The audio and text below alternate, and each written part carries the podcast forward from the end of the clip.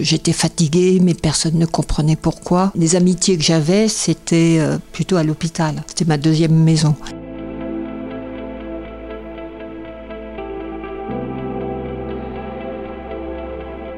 Je suis Hélène Delacaisse, vice-présidente de la Fédération SOS Hépatite, présidente de SOS Hépatite Paris de France. On m'avait annoncé, moi, que j'avais l'hépatite C euh, non A, non B, parce qu'à l'époque, on connaissait pas l'hépatite C. J'étais fatiguée, mais personne ne comprenait pourquoi. Et c'est à la pitié qu'on a découvert le docteur Elisabeth Doha, qui a réussi à mettre un mot. Et c'était important pour moi. J'ai pas été non plus une nonne. J'ai eu un, parcours d'usager de drogue, de coke et d'héros. Donc, euh, il y a de fortes chances que j'ai dû l'attraper comme ça. Euh, par contre, euh, j'ai eu beaucoup, beaucoup de chance parce qu'à la pitié, ils ont tout fait pour me pouvoir me traiter parce que il y avait à l'époque on passait devant un psychiatre pour avoir un traitement et euh, j'ai eu un, un, protocole qui s'appelait le Welferon à base de cellules humaines qui était trois injections par semaine. Le psychiatre se demandait si j'allais pas décompenser parce que de par mon parcours. Et le Welferon, euh, bon, m'a quand même pas mal bousillé. Donc on a redébuté un autre traitement qui était à base de l'interféron seul à raison de 6 millions d'unités, je crois. Ça n'a toujours pas fonctionné. On m'a annoncé que j'étais en cirrhose. Donc là, ça a été à 35 ans, euh, cirrhose sérotique. Euh, ça a été très dur pour l'équipe parce qu'ils se sont demandé, oh, ça touche peut-être les jeunes. Donc là, juste pour apporter une précision. Donc la cirrhose, c'est le stade ultime de la fibrose du foie. Donc toutes les maladies chroniques, que ce soit l'hépatite B, l'hépatite C, la consommation d'alcool, à terme aboutissent à des lésions dans le foie. Et le foie, à force de cicatriser, au bout d'un moment, il n'y arrive plus. Et c'est ça qu'on appelle cirrhose. Donc le foie est globalement tout dur et euh, il n'arrive plus à bien fonctionner. Et c'est là euh, que les complications arrivent, de l'acide, de l'eau dans le ventre ou euh, le carcinome hépatocellulaire, le cancer du foie.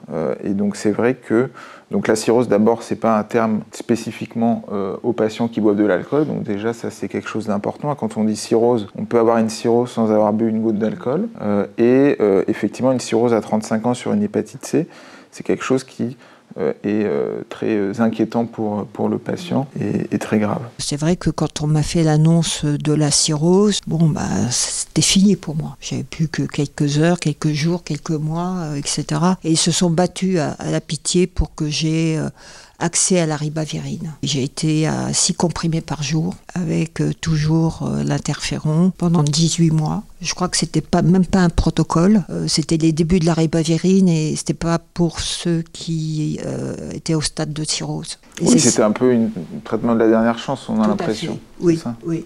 Mm. Et euh, c'est pour ça que j'ai beaucoup euh, d'admiration euh, auprès de toute l'équipe du professeur Poinard. Et à chaque fois que je débarquais à, l'hôpital, c'était direct en hépato. Et ça a été, ça a duré de, plusieurs mois. Voilà.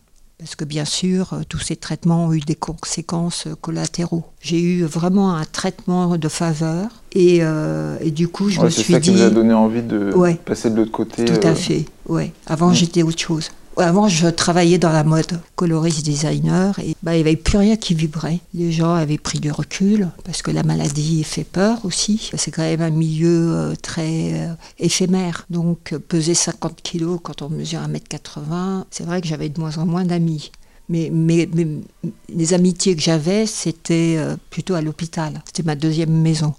Et il n'y avait pas d'association de patients à l'époque non plus. On parlait très très peu de l'hépatite C dans les médias. On était vraiment seul avec soi-même. D'autant plus que la personne avec qui je suis, je l'ai rencontrée peut-être euh, euh, un mois avant qu'on m'annonce que j'avais une hépatite C. Donc euh, c'est super, je suis toujours avec. Mais euh, ça n'a pas été euh, non plus, euh, c'était pas évident. Oui, c'est pour ça que je suis passée de l'autre côté. Je me suis dit, bon, il y a peut-être quelque chose à apporter au, système de soins, parler de comment j'ai pu faire avec la, fatigue, comment j'ai pu au niveau de, des injections, comment, qu'est-ce que j'ai mis en place à côté pour pouvoir continuer un petit peu à avoir une vie, parce que l'anémie, le PO, on ne le donnait pas non plus à l'époque. Et tout ça, c'est ça qui est, chouette, c'est qu'aujourd'hui, euh, tout ce parcours, euh, même pour la grève du foie, aujourd'hui, euh, on sait qu'on peut retirer un petit morceau du foie, puis ça, ça, ça repousse. Donc globalement, l'hépatite virale B et C, on va dire que le diagnostic et les traitements ont largement progressé au cours des dernières années. Hélène est là, donc nous en a témoigné, avec des périodes un peu difficiles. Donc merci beaucoup Hélène d'avoir participé, d'avoir partagé votre expérience en tant que patiente. Et merci de, d'œuvrer encore pour la cause médicale actuellement. Et c'est normal, et merci Edouard d'être venu.